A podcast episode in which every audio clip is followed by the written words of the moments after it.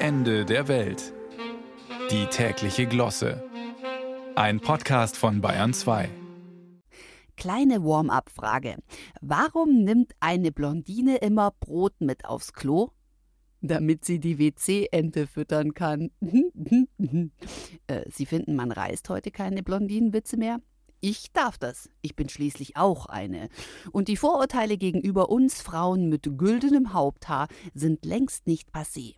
Unsere tadellos gebaute Galionsfigur Pamela Anderson berichtete gerade in der Zeitschrift Elle, dass seit der Veröffentlichung ihres Buches Love Pamela und der dazugehörigen Netflix-Doku sich viele Menschen bei ihr entschuldigen. Und zwar ungefähr so.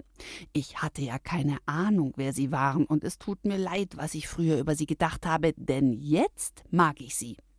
Die Frage ist, was haben die Leute wohl alles von ihr gedacht? Auf jeden Fall, dass jemand, der so gut gemachte Brüste und so einen tätowierten Rockstar wie Tommy Lee an der Hottenhüfte hat, nicht besonders smart sein kann. Wie immer erzählen derlei Vorurteile vor allem traurige Wahrheiten über die Unzufriedenheit derer, die sie haben.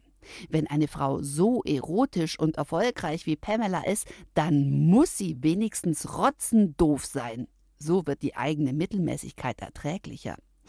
Schönheit und Bella Figura helfen bei der Karriere, gerade in Deutschland und auch in der Politik. Sexiness dagegen nicht. Da wird man rasch als Miss Bundestag oder als schöne Landrätin abgetan, die das Kollegium im Schritt zum Schwitzen bringen. So kann man nicht arbeiten. Die Frau muss weg. Quod erat demonstrandum. Die Blondine Hilde Knef wusste schon, Denken schadet der Illusion. Die Wahrheit aber liegt im Remix. Auch tätowierte Endokrinologinnen mögen Metal. Auch heterosexuelle Grüne fliegen gern nach Mykonos auf einen Bubble Tea. Und auch weiße Protestanten schnackseln gern auf der Wärmepumpe. Nicht jedes Haar landet eben in der Suppe. Apropos, Dolly Parton, meine andere Lieblingsblondine, sang 1967 in ihrem Song Dumb Blonde, wenn die Blondine eine Sache gelernt hat, dann, wie man mehr Spaß im Leben hat. Übrigens, Christian Lindner, Mr. Wachstumschancengesetz, hat seit seiner Transplantation auch wieder die Haare schön. Viel Spaß damit, Chrissy.